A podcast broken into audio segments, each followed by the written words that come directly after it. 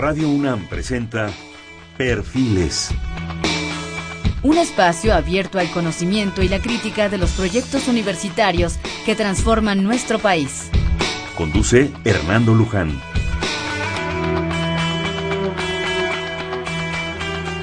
¿Qué tal? ¿Cómo están? Buenas noches. Estamos nuevamente en Perfiles.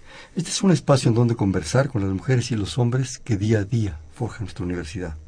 En esta ocasión vamos a hacer un programa con la Facultad de Ciencias y específicamente con el doctor Mathieu Otefi, ¿sí? Sí. Él es de Francia, perdón, la, si, me, si me equivoco en la pronunciación me corriges, por Sí, favor. no bueno, él nació en Lille, Francia, es actualmente profesor asociado del Departamento de Física de la Facultad de Ciencias de la, de la UNAM. Ha estado radicando en México y laborando en la UNAM desde el mes de julio del 2009, cuando llegó a la UNAM propia como investigador de estancia postdoctoral y a residente ya permanente en México. El doctor Mathieu recibió su grado de licenciatura en Ingeniería Electrónica en 2003 y de maestría en Ingeniería Microelectrónica en 2005 en el Instituto Nacional Politécnico de Grenoble, en Francia. Trabajó un verano en el Instituto de la Comunicación Hablada en Grenoble, donde realizó un proyecto de calibración de un dispositivo de medición y reconocimiento de voz. Asimismo, ha trabajado en la Universidad KTH de Estocolmo, en Suecia, para realizar trabajos de licenciatura, en fin. Ha trabajado en diversos laboratorios de investigación de la Philips Research, de- en fin, muchísimas cosas que yo quisiera ahorrárnosla, si tú no tienes inconveniente, No, porque no. yo creo que lo importante es que platiquemos. Sí es importante decir que eh, tras obtener un título de doctorado en microelectrónica, el doctor Matías se instaló en la Ciudad de México como investigador asociado de postdoctorado por DEGAPA UNAM y realizó su estancia en el centro UNAM MIMS de la Facultad de Ingeniería de la Universidad Nacional, bajo la supervisión del doctor Pablo Pérez Alcázar. Pero desde enero del 2012 está laborando en la Facultad de Ciencias, ha sido asesor de diversos trabajos de tesis de licenciatura, de maestría, de doctorado, diversos trabajos, tiene patentes en trámite, pero con su grupo de trabajo eh, pretende dar un servicio de tecnología para ciencias bio- biomédicas y se decidieron a someter un proyecto de laboratorio nacional CONACYT llamado, llamado Laboratorio Nacional de Soluciones Biomiméticas para Diagnóstico y Terapia alrededor de micro y nanotecnología para biología y medicina, del cual hablaremos en este programa, el cual ya fue aprobado. Y bueno, labora con diversos grupos de investigación de la Facultad de Ciencias en la UNAM y otras entidades académicas, así como de otros, de otros países. Bienvenido, Matías. Muchas gracias. Pues es una historia, yo la resumí en unos cuantos renglones y en unos cuantos segundos, pero por lo visto es una historia larga, Sí, sí. importante, qué bueno. Eh, yo quisiera que, que con tus propias palabras nos platicaras esa historia de cómo de llegar de, de Lille y de Grenoble y de Suecia a México y sobre todo por qué llegar a México. Sí, pues llegué por razones personales. eh, por mi esposa, que es mexicana, que conocí en Europa.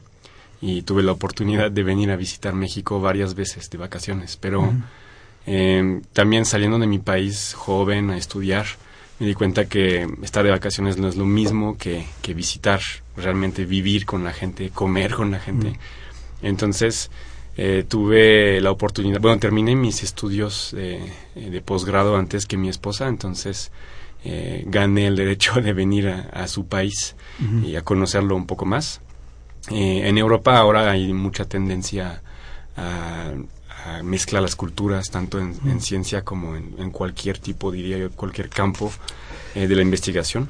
Y mm, entonces hablar el español también da muchas ventajas. Si queríamos regresar a, a Europa después, era una Claro. ventaja. Hablando francés, inglés y español, pues Claro. hay más oportunidades de trabajo. Eh, sin embargo, llegando acá donde me recibieron, como lo dijo, en ingeniería, me recibieron muy bien, eh, como saben hacer los mexicanos, ¿no? Y entonces ya no me quise ir de, de México, ni regresar no era tanto una opción, queríamos conocer otros países, éramos como viajeros. Ella terminó sus estudios de posgrados y también eh, quería hacer algo en, en su propio país. Entonces tomamos la decisión de darnos una chance, ¿no? darnos una oportunidad de, de trabajar aquí, de, de radicar un poquito. Además, el postdoc me dio, me quedé con ganas, ¿no? Son dos años donde se supone que uno tiene que publicar mucho, como ser muy activo y desarrollamos cosas nuevas con el grupo del Centro UNAMEMS en Ingeniería y de la gente que llegué a conocer, eh, tanto en, en institutos diferentes de ciencias de la UNAM y fuera de la UNAM. Y como de la Fac de Ciencias, por supuesto. Entonces yo diría que me quede también, nos quedamos también por la, los encuentros, la gente que conocimos que, que vale mucho la pena, ¿no? Convivir más con ellos. Entonces la Facultad de Ciencias fue mi segundo hogar después de Ingeniería y es ahora mi, mi único hogar no académico. Eh, como bien nos dijo, colaboramos con mucha gente en el país y también fuera, pero yo creo que no me hubiera quedado tanto tiempo y no, ahora tengo el plan de quedarme para siempre si no hubiera llegado a la Fac de Ciencias, porque es un lugar muy especial y hay gente muy especial. Este, a ver, primero, eh, ¿qué sentiste en la UNAM? tanto en ingeniería como en ciencias, en lo general. ¿Y si quieres en lo particular? No, sí es una muy buena pregunta. Eh, es algo muy fuerte. De hecho, cuando llegué a México sentí algo, ¿no? mucha gente lo dice, muchos extranjeros dicen que sienten algo. Que algún autor mexicano dijo que es el último país mágico. Yo creo que se siente cuando uno llega del extranjero. Y la UNAM me sentí así también. Me veía un puntito en un lugar enorme y me perdí no sé cuántas veces, pero gracias a eso aprendí a conocer CEU y la gente y lo que vi es una cantidad enorme de estudiantes con un potencial que yo no había visto en otro lugar. Tampoco conozco el mundo entero, pero de lo que he visto, gente motivada, gente que quiere salir adelante, que quiere hacer cosas eh, para su país y, eso motiva mucho. O sea, yo no sabía si me iba a dedicar al ámbito académico. Uno con doctorado y postdoctorado puede irse al, a la industria y esa elección fue, fue rápida y segura porque para este tipo de estudiantes uno no, no, lo piensa dos veces. Y lo digo porque lo pensé desde el primer día casi casi y a la fecha lo siento así. Tengo realmente una, un, un deber, ¿no? varios deberes hacia los estudiantes de todas las carreras que conozco y, y eso me impactó. Porque en Europa, como decíamos antes, hay mucha tecnología y quizás cosas más, adelantadas como ustedes lo podían ver, pero es de la historia de antes, subieron quizás más rápido porque tenían bases muy fuertes y, y se está perdiendo y no hay mucha gente motivada, estudiamos porque pues hay que estudiar para tener un buen trabajo. Y en la UNAM sentí que la gente estudia porque quiere estudiar, porque tiene mucha inquietud y, y es, o sea, arriba del promedio de lo que veía en otros lugares. Eso que dices de un país mágico, lo dicen no solo alguien, lo dicen mucha gente. Sí. Lo dicen Malcolm Lowry, lo dice Buñuel, lo dice Einstein, lo dice León Felipe, lo dijeron grandes investigadores, Isaac Costero, Tudanka, eh, Gauss, Comas, en fin, en todas las áreas, en química llegaron gente extraordinaria sobre todo con esa oleada española. Qué bueno que te tocó a ti también. Sí, sí, Qué bueno que te tocó el corazón también y que, puedas aportar algo. Y en la facultad, ¿qué sientes? Perdón la mala cuestión de decir la facultad. Sí, sí, sí. Lo que, pasamos por ahí para nosotros es la facultad. la facultad de ciencias, ¿qué sientes?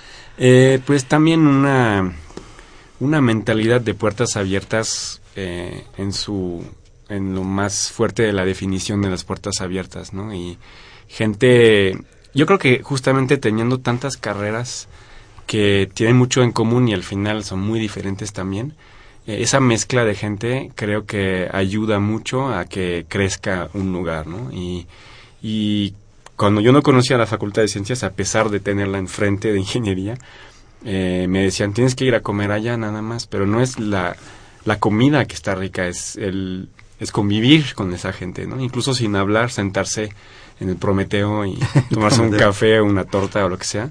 Yo creo que, no sé, a mí me dejó algo. Y además la gente que conocí hizo mucho, ¿no? Y también en el Instituto de Ciencias Nucleares conocí a gente que me abrieron las puertas de su laboratorio. y son como mis papás académicos, ¿no? Y Pilar Carreón y Víctor Velázquez, para nombrarlos. Y Víctor Velázquez está en la Facultad de Ciencias y me dijo, aquí está un laboratorio para trabajar. Eh, bajo justamente la, la, la supervisión del jefe de grupo de óptica que es Enrique López, que me dijo, aquí todo es para que tú puedas dar clases, estar para los estudiantes y a ver qué puedes aportar.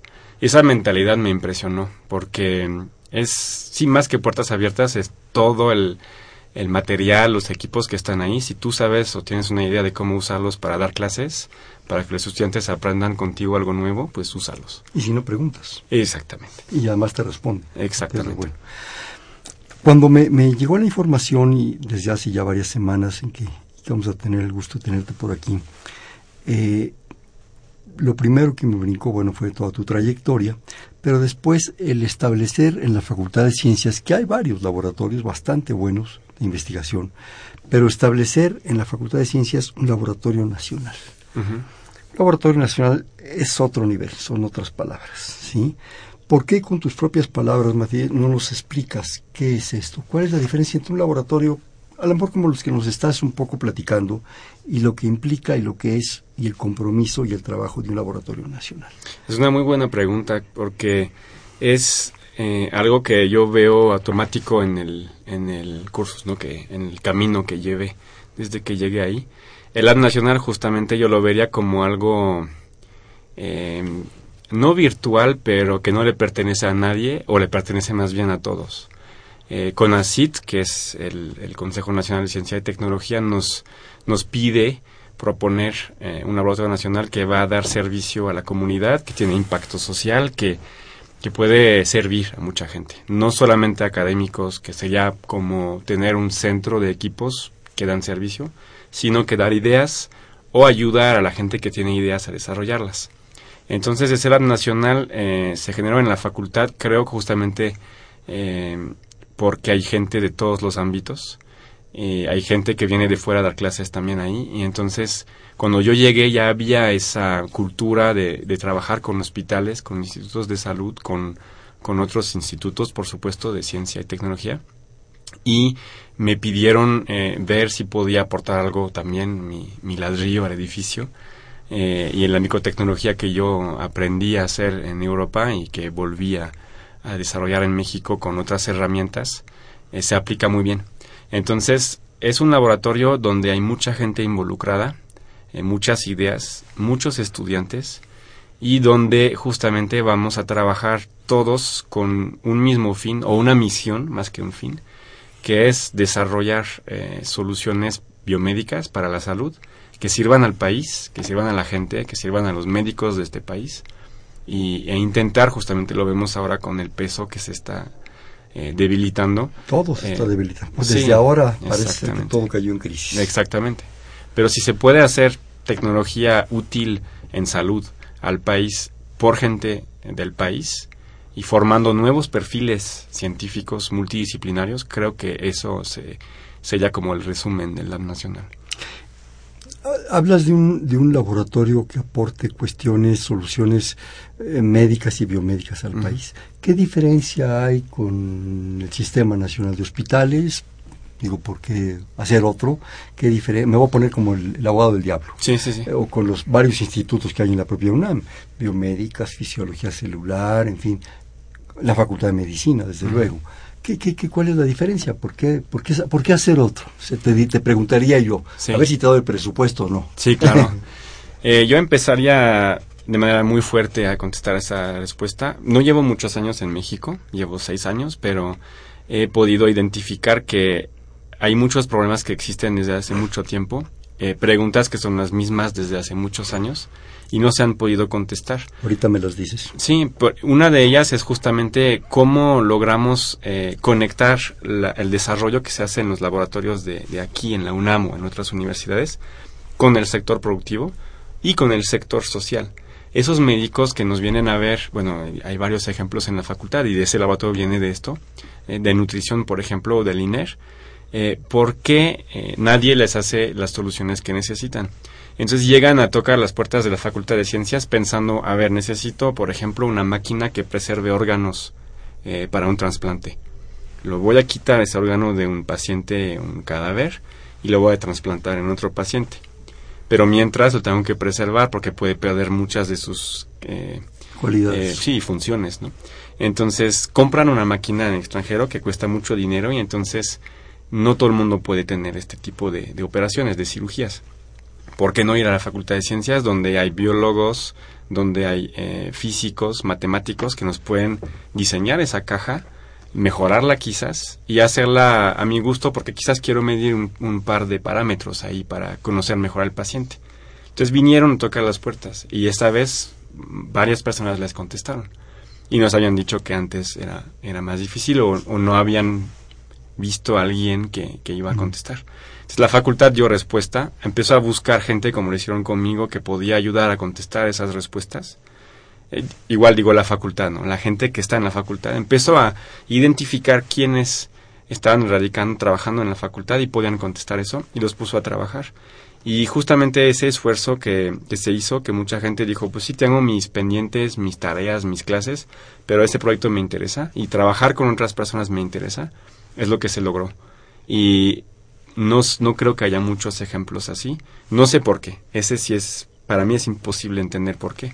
Pero el poder contestar esas, esas este, preguntas muy concretas es lo que se, que se busca.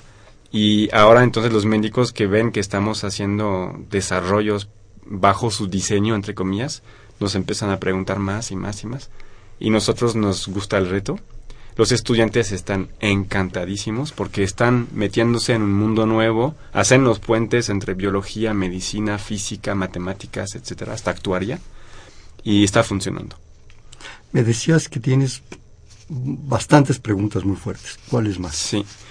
Eh, pues yo diría los problemas de salud nacionales que gente del es como la arqueología, ¿no? Vienen extranjeros a entender el problema en México de la diabetes, de la obesidad, que es que pega fuerte acá. Y sí hay gente nacional que está trabajando en eso, pero por alguna razón no no se siente el impacto en la sociedad, ¿no? Eh, nos decían que, que hay equipos, por ejemplo, de pura educación eh, médica de la gente, por ejemplo, los programas que hay ahora del gobierno, ¿no? De que hay que checarse, medirse, pues hacer, dar herramientas al público de poder checarse y medirse. Que sean... dices checarse y medirse, ¿a qué te refieres? Pues yo repito lo que dicen los anuncios, ¿no? Sí. Que no veo la tele, pero sí me entero ah. de estos. Eh, checarse, de revisarse. Exactamente. Por ejemplo, en diabetes, pues mm. si tuviéramos... Tus, tus, niveles de Exactamente. Glucosa, la evolución de estos, ¿no? Mm. Nos decían la gente que trabaja en ese campo de la diabetes y la obesidad, si tú pudieras meter un sensor de alguna forma eh, sobre una persona que en el cine eh, dispara una alarma diciendo aguas, cuidado, perdón, el nivel de glucosa subió mucho. Mucha palomita. Ah, pues la próxima vez compro la mitad. O, o no compro. Claro. O compro una coca de dieta. O una, bueno, una, un refresco de dieta. Esas cosas yo no sabía que son importantes. Yo sé hacer sensores. Eh, a ver si puedo hacer un sensor que sea útil para glucosa, insulina, por ejemplo. Hay estudiantes trabajando en eso y lo están logrando pero nadie lo había hecho realmente a nivel comercial en el país. Estoy seguro que hay muchos eh, académicos que a lo mejor ya se están enojando en su, en su casa escuchándome diciendo yo lo he hecho, pero nos han dicho los que realmente necesitan esa tecnología o esa solución que no la tienen nacional. Tienen que ir al extranjero e importarla.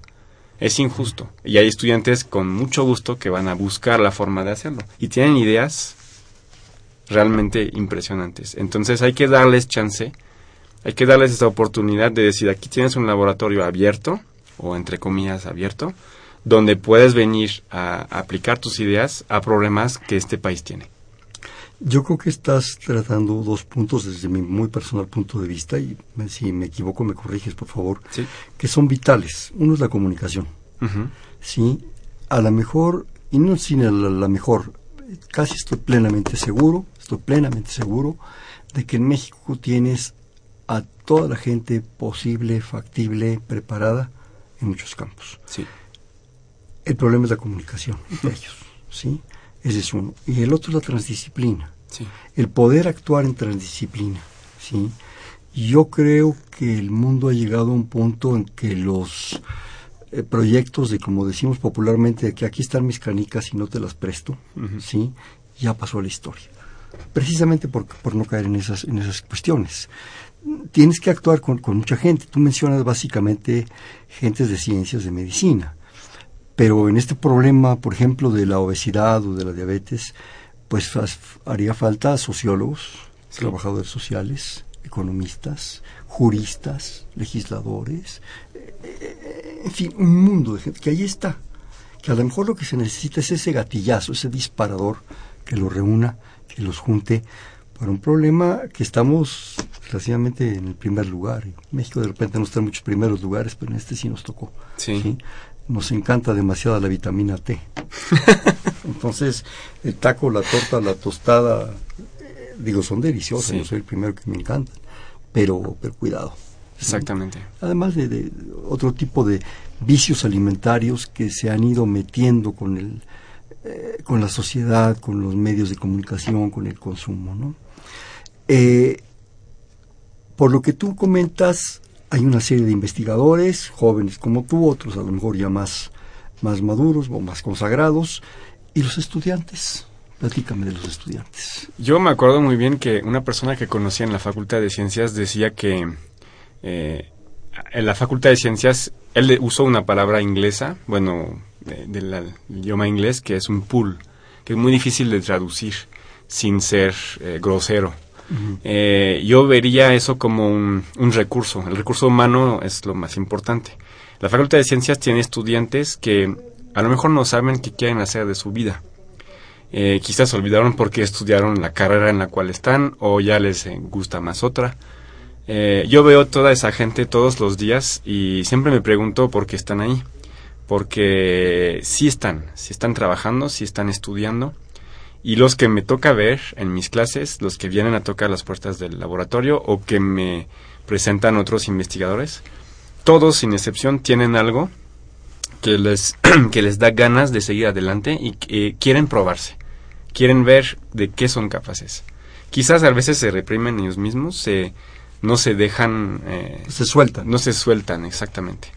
Eh, quizás por también las clases. Yo también fui estudiante y me daba un poco de flojera levantarme en las mañanas, a veces olvidaba por qué iba, pero aquí siento que realmente hay ese, esa fuerza común en todos y ellos son los que hacen el trabajo, ¿no? Eh, es difícil a veces buscar esa, esa frontera entre que son esclavos, entre comillas, y que realmente aprovechan ellos en la Facultad de Ciencias, por lo que yo he vivido, a lo mejor hay unos que van a decir que estoy mintiendo, pero por lo que yo veo y los que están con nosotros en nuestros grupos, todos aprovechan esa oportunidad. Todos usan la facultad, eh, los laboratorios, los profesores, los investigadores, para conocerse mejor y para soltarse. Entonces, esto es lo que queremos hacer. Yo nunca olvidaré que justamente en una facultad lo veo así, estamos para ellos el Lab Nacional también es para ellos, antes que cualquiera. Si logramos hacer que funcione bien, que se desarrollen las soluciones que buscamos, pues el país va también a aprovecharse de eso. Pero estamos en la UNAM y en una facultad, entonces es para estudiantes que aprendan nuevas cosas, que se conozcan mejor y que hagan el México de mañana. Yo estoy convencido de que va a funcionar. Estoy convencido. Desde que llegué es lo que vi y en Francia somos profesionales de la huelga y le veo, no, pero le veo mucha bondad.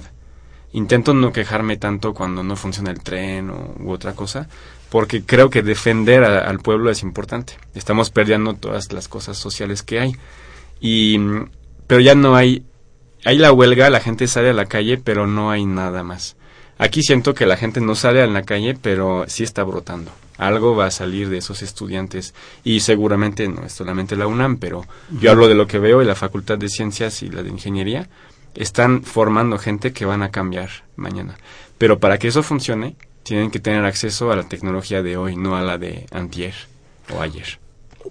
Es importante también no, no, olvidar el pasado, la tecnología de antier, porque esa es la base de la tecnología de hoy y digo, a lo mejor una tecnología fría, eficiente, actualizada, no te da la perspectiva ah. de, del camino que ha costado, Del, del, del, tránsito que tienes que cubrir y sobre todo de conocer las bases de las, de las cosas. Sólidas, sí.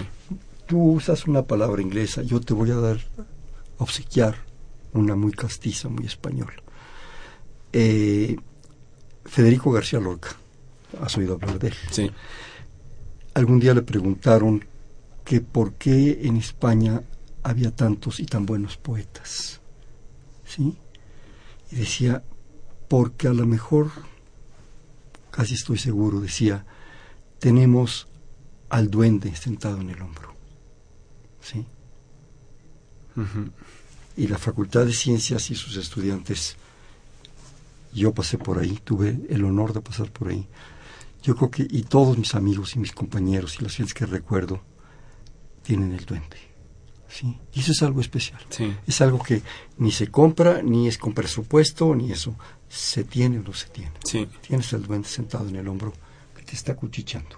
¿sí? Sí, sí, sí. Yo creo que esa es una virtud. Eso y una atmósfera muy especial. Sí. Una atmósfera que no se puede definir, que no se puede cuantificar, que no es computable, ni computarizada, Ni, ni todas las tecnologías que tú quieras. Por eso decía yo, qué bonita la tecnología, súper moderna, qué maravilla. Pero hay cosas que, que hoy están. Sí, sí, sí, estoy de acuerdo. ¿Es grande el laboratorio? ¿Es amplio? es Hablando en términos, si tú quieres, muy pragmáticos, de, de tamaños, de espacios, de gente, cuánta gente llega, así, a reserva que luego entramos a cuestiones ya temáticas. Ese laboratorio nacional eh, todavía no existe físicamente, se está terminando de construir. eh, se hizo, se pensó un poco como un laboratorio virtual, eh, pensando en muchos laboratorios que trabajan en conjunto. Un poco como se hace con las computadoras ahora. En lugar de una monstruosa, enlazas todo. Sí, exactamente. Así funciona. Entonces, eh, la facultad eh, tiene eh, una, una, gran suerte de tener un nuevo edificio que se está terminando de construir, eh, donde hay eh, la mitad es para dar clases, eh, son aulas y dos laboratorios de matemáticas aplicadas para cálculo, para cómputo, y la otra mitad son seis laboratorios dedicados justamente a, yo diría, a la aplicación de las, de las ciencias a la salud. Entonces está un laboratorio de micro y nanotecnología donde se van a fabricar uh -huh. eh, parte de las soluciones que buscamos desarrollar. Eh, un laboratorio que es del INER, en, bueno, que es del INER en relación con la facultad para hacer eh, investigación propiamente de enfermedades respiratorias. Dos laboratorios de una profesora emérita de la facultad y todo su grupo, que es la doctora Ani Pardo, eh, que es de enfermedades fibrosantes, y dos laboratorios del Instituto de Biomédicas, de Investigaciones Biomédicas, perdón, eh, que vienen también a aportar mucho en la Facultad de Ciencias y a formar estudiantes en temas transdisciplinarios. Entonces, ese edificio es parte del, Laboratorio Nacional, porque también hay una parte muy fuerte en institutos de salud y en otros institutos de, de la UNAM. En salud también está nutrición, que está eh, con los dos pies en el laboratorio de micro y nanotecnología, por ejemplo, en, en cuestión de fabricación de biochips, de los cuales eh, hablaremos más adelante. Pero también nutrición tiene laboratorios que pone a disposición de la nacional para hacer pruebas. Está el laboratorio, el Instituto Nacional de Rehabilitación también, eh, que tiene un super laboratorio de, de cultivo celular para rehabilitación justamente de cartílago, hueso, piel. Y luego hay otros institutos de, de la misma UNAM que están involucrados, eh, principalmente el de materiales, investigaciones en materiales, el de ciencias nucleares, el de nanociencias y el de biomédicas, por supuesto. Esa es como la, eh, la familia inicial, ¿no? Pero por supuesto estamos todos colaborando con otras personas que están relacionadas de alguna manera en ese laboratorio nacional, que es lo que le gustó a CONACYT. Yo creo que pensaron a ver cómo lo hacen, pero las las propuestas concretas que le hicimos, eh, que son las soluciones iniciales que proponemos, eh, están demostrando que ya lo estamos haciendo. Entonces, darle un marco legal, entre comillas, es lo que propuso, que propusimos al CONACIT y que, y que aprobaron. De hecho, como se dice, ya tenían caminado un buen trecho. Sí, exactamente. Ya nomás era cuestión de saber cuáles eran los, los las cotas del camino. ¿verdad? Exactamente. Oye, ¿me permites hacer un, un corte de estación, por favor? Por supuesto.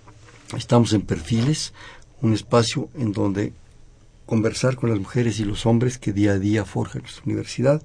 Estamos platicando con el doctor Mathieu Otefel, Otefel de la Facultad de Ciencias. Estamos hablando sobre el asunto de la creación del Laboratorio Nacional de Soluciones Biomiméticas para Diagnóstico y Terapia. Estamos en 5536 8989, le repito, 5536 8989.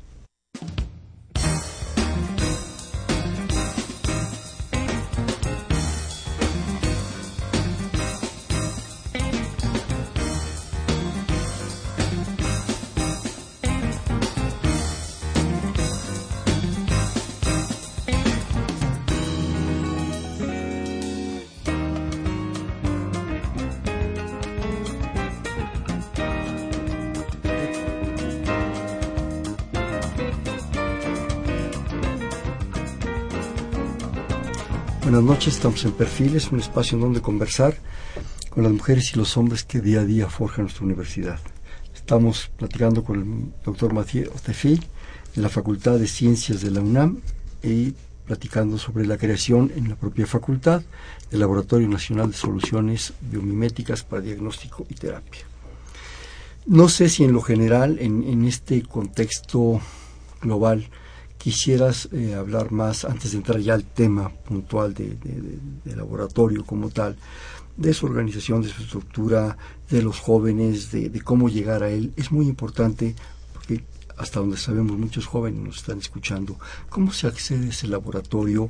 Obviamente hay que tener una preparación, no es que tú llegues y toques la puerta, ¿verdad? Saben que vengo, no, no. Tienes que tener una carrera afín, como se dice. En fin, todos esos pequeños mínimos detalles o simplemente es llegar y decir, Matías, aquí estoy. Platícanos. Sí, pues como, como lo hemos dicho, eh, yo vengo a presentarlo hoy, pero no, no soy la única persona trabajando ahí. Al contrario, yo creo que me pongo a disposición de los que, que ya saben mucho y quieren poder aplicar la, la tecnología de hoy, ¿no? Que intento eh, con otras personas traer ahí, llevar ahí. Pero mm, sí, sí, se, sí funciona mucho así. Mucha gente viene eh, ha escuchado hablar de lo que estamos haciendo y viene a tocar la puerta o me manda un correo porque es fácil encontrarme. Ahorita nos vas a dar tus datos o los de laboratorio en lo general para que... Sí, sí, sí, claro que sí. Sí, de, hecho lo pueden buscar en, en, internet, está como de recién creación, no hay mucho todavía, pero estamos haciendo una página de internet, etcétera. Pero yo diría que, que llegar eh, a este tipo de lab nacional, pues hay varios caminos, hay muchas carreras que nos pueden eh, permitir llegar ahí. Eh, desde ingeniería eh, física, biología, por supuesto, matemáticas, actuaria también. Medicina. Medicina. Em, el, yo diría que la parte clave es tener una idea o, o, tener una... Más que una pasión, sería como una... ¿Cómo se diría esto? Em, una vocación, quizás. Eh, aunque no sea muy clara, una inquietud, sí aunque sea no sea muy clara, ¿no? Me llegan eh, a mí personalmente muchos físicos porque estoy dando clases en física y en física biomédica, que es una nueva carrera también, eh, que dicen, pues yo quiero aplicar lo que sé o lo que aprendí, dicen siempre a cosas bio. Entonces, claramente en el mundo es, es un poco la moda. Los fondos, también los recursos para la ciencia van mucho a las ciencias de la, de la vida entonces es como una tendencia lógica, yo diría, ¿no? Hasta yo me metí en eso siendo ingeniero electrónico. Eh, pero yo creo que se siente cuando la gente sabe un poco lo que quiere hacer. Entonces lo primero que nos vienen a, preguntar es ¿qué hacen? Entonces el objetivo de la página web que estamos construyendo ahorita es justamente dar esa información, eh, que sepan claramente qué hacemos. Eh, pero básicamente yo creo que si quieren dedicarse a, a, construir soluciones biomédicas, y ahí vamos a dar detalles porque hay, hay, de todo en eso, ¿no? No solamente uno se imagina la caja de Petri, pero no solamente es eso. Yo te agregaría soluciones biomédicas con impacto social. Con impacto social, exactamente. Mm. Eh, se necesita ciencia básica, claramente, y hay gente que es extremadamente fuerte en eso a nivel internacional, no hablo de México mm. solamente. Eh, y esa ciencia básica, la idea es justamente lograr aplicarla a problemas de, de hoy y de México. Entonces, esa inquietud de yo quiero hacer algo útil, yo diría que es el paso número uno. Y los estudiantes que nos llegan, todos tienen eso. Dicen que quieren hacer algo útil.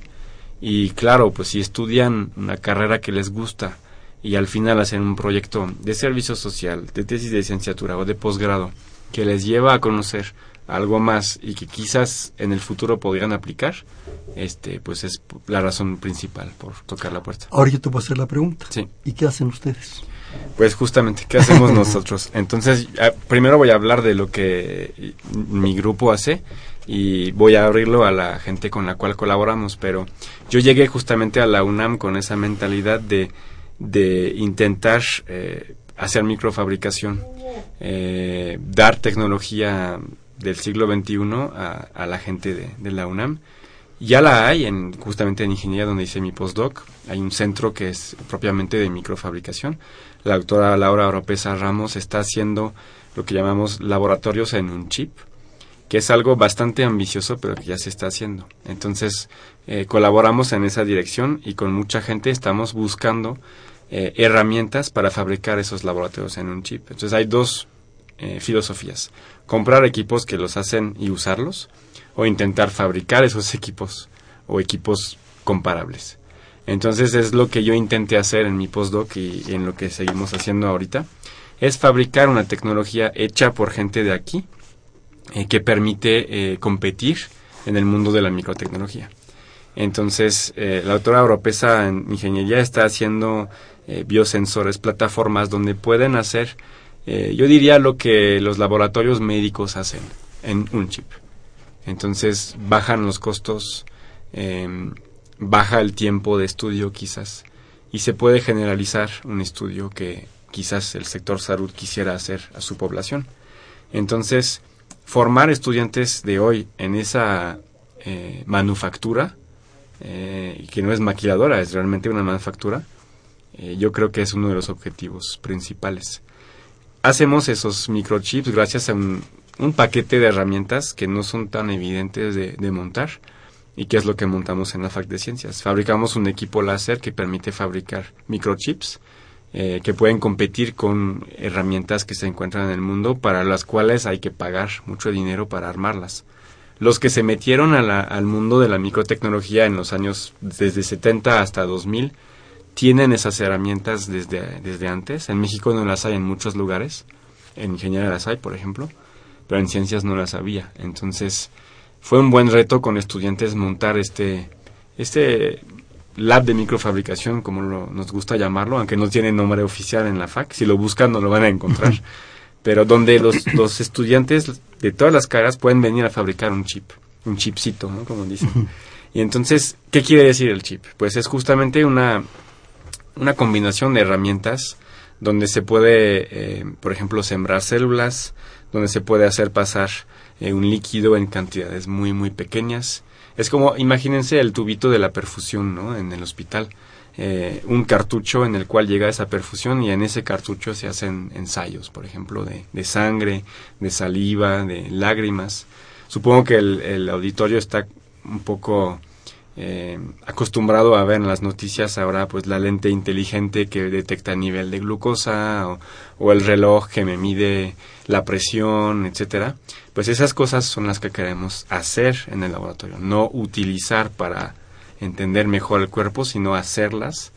¿Por qué? Porque nos da independencia, yo diría, para eh, hacer todo esto nos da chance de probar lo que se nos ocurra.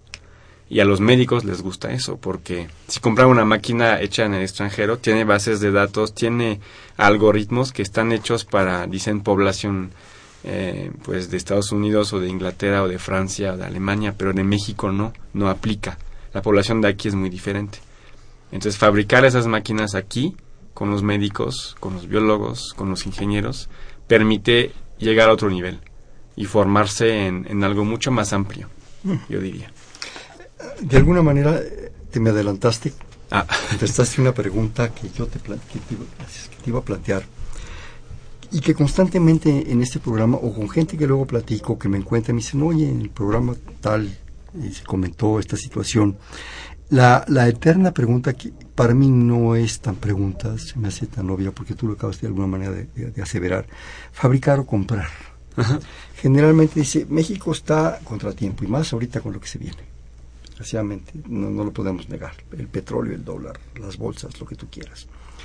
Estamos contratiempo en muchos aspectos. Perdemos biodiversidad, nuestros mares se contaminan, eh, nuestra gente se nos va, se, se, están migrando, en fin, hay miles de que no es el momento para analizarlos. Mucha gente me dice, es más fácil comprar, comprarle a, a, Francia, a Estados Unidos, a Japón, ya los tienen. Nosotros vamos a lo mejor retrasados. En lugar de fabricar, y tú de alguna manera acabas de dar la respuesta y la enfatizo yo. Eh, primero, es mucho más caro. Sí. Segundo, creo yo, y, ahorita tú das tu opinión, por favor. Segundo, en un momento dado, eh, no solo es un asunto de, pesos, ni de dinero, de costos, es un asunto de valor, de desarrollar algo propio, y, es, y, las neuronas se desarrollan poniéndolas a trabajar. Si yo llego y pago, me lo venden, mis neuronas no pasan de ahí. Y algo muy importante que enfatizaste al final, eh, yo puedo comprar el microchip para el estudio de la obesidad, este, a lo mejor eh, realizado en, en John Hopkins o en Harvard o en, o en Grenoble, o tú conoces mejores esos lugares, ¿sí? Pero a lo mejor ese microchip en Yucatán, con la dieta de Yucatán, fijo con puercos, albutes, panuchos, ya se me está antojando, ¿sí? A mí también. No sé, a lo mejor no va, no va a funcionar igual. Tú acabas un poco, de, me ganaste la pregunta, diste la respuesta, pero sí quisiera que enfatizaras algo más en ese sentido. Sí, hemos dicho Sobre que... todo el aspecto de manejar las neuronas. Sí, exactamente, iba a empezar con eso, que yo creo que es injusto no tener la oportunidad eh, como estudiante de conocer la tecnología que usamos, de entenderla. Ya se nos olvidó preguntarnos cómo funciona porque va tan rápido todo que yo creo que hasta yo lo veo así. Yo no me preguntaba cómo funciona un celular hasta que un profesor se nos hizo ver esto, ¿no? Porque estudian electrónica si no, ni si preguntan esto. Yo les digo a mis estudiantes siempre tienen una, una- un gran papel social. Saliendo de aquí van a ser físicos, biólogos, matemáticos de la Facultad de Ciencias de la UNAM. Sus papás, sus hijos quizás le van a preguntar, oye, ¿por qué el cielo es azul? ¿Cómo funciona mi celular? Y nadie va a poder contestar porque se nos olvidó a todos preguntarnos por qué. Pero, ¿por qué eso? Porque lo compramos hecho. Entonces, pues, funciona muy bien, ¿para qué me pregunto? Pero poder abrir las cosas, entender cómo funcionan, y en México todavía se hace mucho, Y mejorarlas. y mejorarlas, exactamente. Es lo que se, se, se tiene que hacer. Entonces mucha gente sí abre las cajas y, y aprende a conocerlas, pero aquí se queda. Nada más voy a dar servicio a la gente que tiene su celular descompuesto o su, su computadora descompuesta o su coche descompuesto, ¿no? A mí me impresionaba llegar a México y ver libros que se venden en tianguis de cómo componer un, bocho, ¿no? Eh, esas cosas en Europa no existen, se compran también ya. Pero la mentalidad en la escuela en Francia, por ejemplo, en Inglaterra o en Alemania, es un poco diferente. Y quizás aquí también es un problema cultural que no me atrevería a analizar, pero sí lo veo. Sí veo que la gente no se atreve a lanzarse. Pero una vez que se atreve aquí, yo vi gente muy capaz. Y conocí a mexicanos en Europa que les llamábamos siempre pues como las manitas, ¿no? Eran capaces de componer cualquier equipo y todo el mundo decía, ¿a poco era tan fácil? Pues sí, pero nadie se puso a, estudiar, a ver qué, qué era. Y aquí sí hay gente que lo hace y lo hace muy bien. Entonces no se trata de copiar, se trata de mejorar. Y al final, incluso copiar, bueno, Japón empezó así. Claro.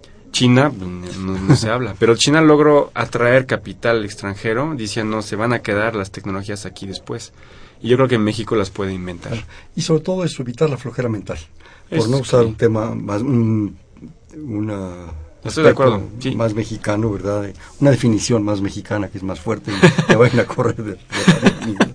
Pero evitar eso, evitar la flojera mental y mejorar y re- eh, plantearnos retos, plantearnos Sí, propuestas. y les ¿no? da gusto a los estudiantes, Claro. estoy seguro de eso.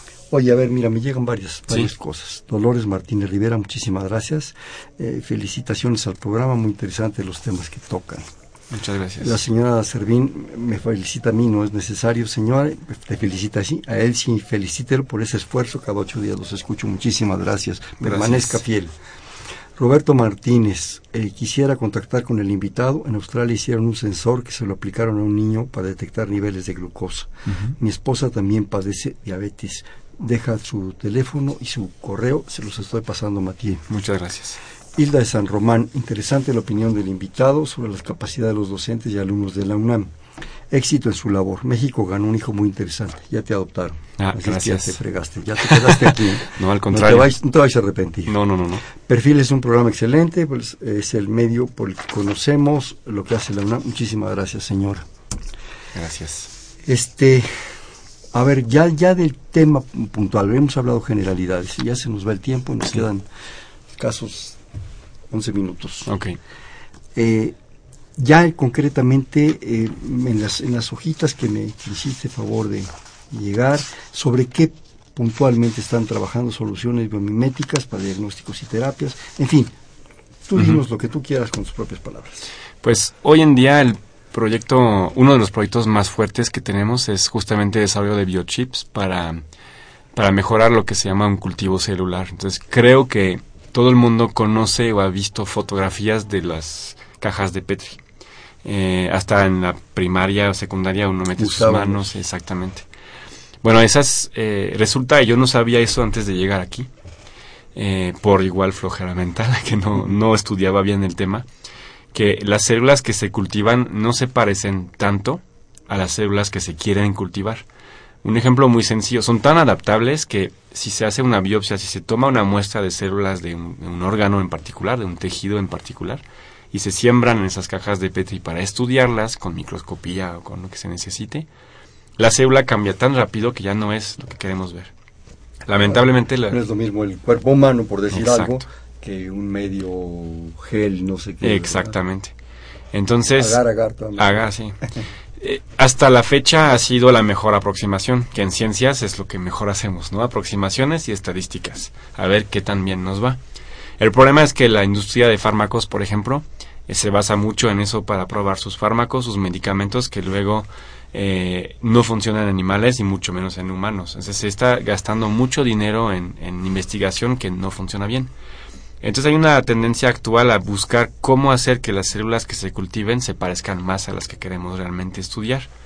Y el biomimetismo, que es la palabra bárbara del título del Laboratorio Nacional, es justamente imitar la biología, imitar la naturaleza. Entonces la micro y nanotecnología va en ese sentido. Yo puedo hacer un chip eh, sintético que imite lo casi a la perfección, sería ideal, pero lo más posible la estructura, las propiedades que se llaman físico-químicas, o sea, rigidez, eh, la química de superficie, etcétera, para que las, para engañar a la célula, para que doy más detalles. La célula se tiene que sentir como en su casa, en el, en el chip que estamos fabricando. Y sí se logra, se logra hacer. Hay un ejemplo muy famoso que recomiendo que busquen en internet si tienen la oportunidad del pulmón en un chip. Estaban construyendo células de pulmón, células de eh, de vaso sanguíneo y no lograban hacer intercambio como en nuestro pulmón, que se, ve sencillo, ¿no? Una membrana y hay intercambio del gas. Estamos vivos por eso. Exacto. Entonces es muy noble, pero no lograban hacer esto en un chip hasta que lo pusieron a respirar. Literalmente lo pusieron a moverse. Y ese esfuerzo mecánico, los físicos dicen, pues claro, no algo no va a pasar si no hacen esto. Pero al biólogo no se le había ocurrido. Entonces, trabajando juntos lo lograron. Y entonces ya en un chipcito están logrando estudiar intercambio gaseoso, estudiar, por ejemplo, una enfermedad respiratoria, ¿no? sé y hay bacterias que llegan por el aire, ¿cómo penetran el flujo sanguíneo? ¿Cómo puedo evitar esto? Y la industria farmacéutica puede decir, ah, entonces yo voy a probar en ese chip con la condición de un pulmón real mi fármaco y ver si es eficiente o no.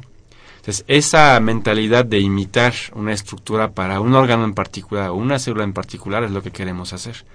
Y yo, aunque sepa mucho de microfabricación con mi colega Laura Oropesa o de materiales, que saben mucho de materiales, eh, no podemos lograr hacer también un chip si no tenemos al biólogo, al médico que vive en eso todos los días. Entonces, mezclar esas capacidades es lo que estamos haciendo ahí. Entonces, estamos trabajando en hígado, en pulmón, en piel, y yo creo que si logramos tener esa herramienta como común de fabricación bajo diseño, de chips que nos pueden eh, mejorar el cultivo celular, pues vamos a aportar muchísimo a la población mexicana, no solamente a los académicos y a los estudiantes. Pero además imagínense un estudiante que llega hoy en el laboratorio como físico o como biólogo y que aprende todo esto, pues mañana va a ser una persona muy eficiente para y muy productiva para su país. Podría hasta inventarse una empresa. Y con otra percepción de las cosas. Exactamente. O sea, ustedes están caminando allanando camino, digamos. Sí. ¿Algún otro proyecto así? Sí, eh, algo muy importante para los médicos es justamente monitorear a sus pacientes, ¿no? Todo el tiempo, si es posible, ¿no? se ve ahora, nos están monitoreando todo eh, y hasta firmamos para que lo hagan, ¿no? Ese es el, los relojes inteligentes, el celular, etcétera. ¿Por qué no intentar interactuar más con el paciente y medir hasta de manera pasiva lo que está haciendo? También el paciente en quirófano, el paciente en, tratamiento, etcétera. Entonces estamos buscando eh, fabricar este tipo, se llama sensores, son unidades de monitoreo de algo en particular.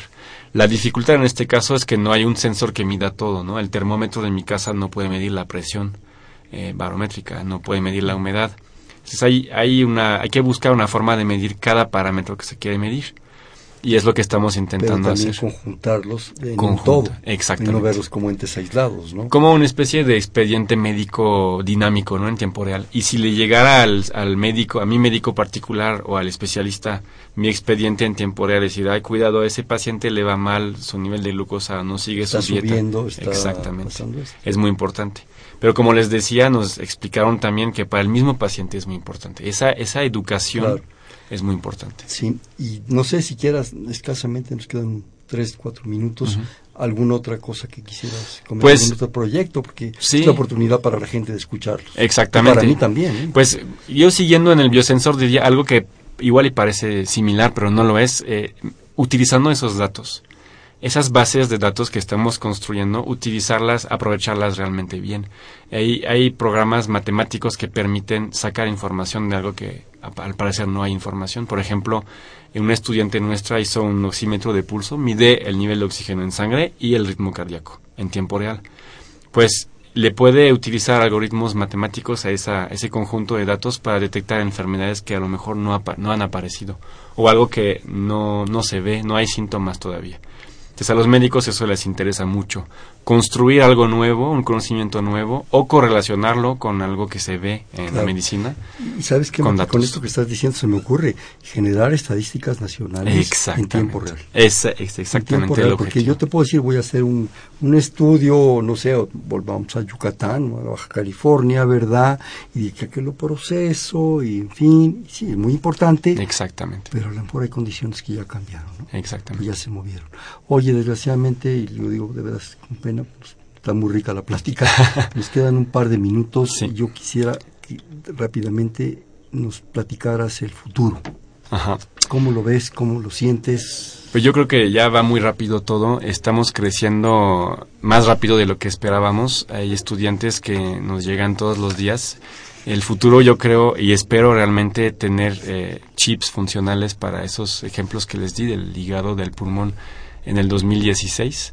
O sea, Eh, ya. Ya el próximo año, tener pruebas concretas de que sí, sí nos está funcionando y, y conectarnos con cada vez más gente porque no somos capaces de hacer todo, pero mucha gente aquí, como dijimos, en este país lo puede hacer y que los estudiantes tengan muchos lugares donde puedan desarrollar esas ideas y Y- estaremos al servicio de todos. Y me imagino que están a través de esto también formando gente, haciendo Sí, tesis, exacto. haciendo propuestas. Y darles más, más eh, panorama, ¿no? Y más herramientas y más posibilidades y sobre todo una perspectiva más amplia de las Sí. cosas. Muchas veces se pregunta uno, ¿y ahora qué voy a estudiar? ¿Para dónde voy? Exacto. O ya O- terminé la carrera y ahora qué. Sí, el doctorado, ¿para qué si no hay lugar para trabajar? Se lo pueden inventar. Claro. Eh, escasamente nos queda un tiempo, yo estoy con el tiempo. este, ¿Alguna conclusión breve? Eh, yo creo que hay que confiar en, el, en la juventud de este país y eh, hablaba de, estamos el tiempo encima, pues es una bomba de tiempo un poco, la juventud del país, ¿qué va a hacer mañana? Eh, es que se invente su futuro, yo creo que hay mucho potencial. Lamentablemente no hay lugar en la universidad ni en, en las demás, Pues sí. pero eh, gracias al Internet de hoy se puede aprender mucho y se puede hacer mucho en su casa.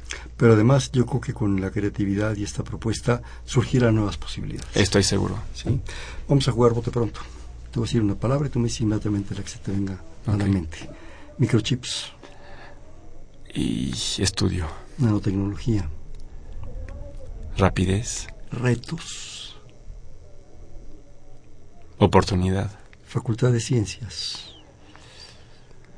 ambiente, UNAM, potencial, México.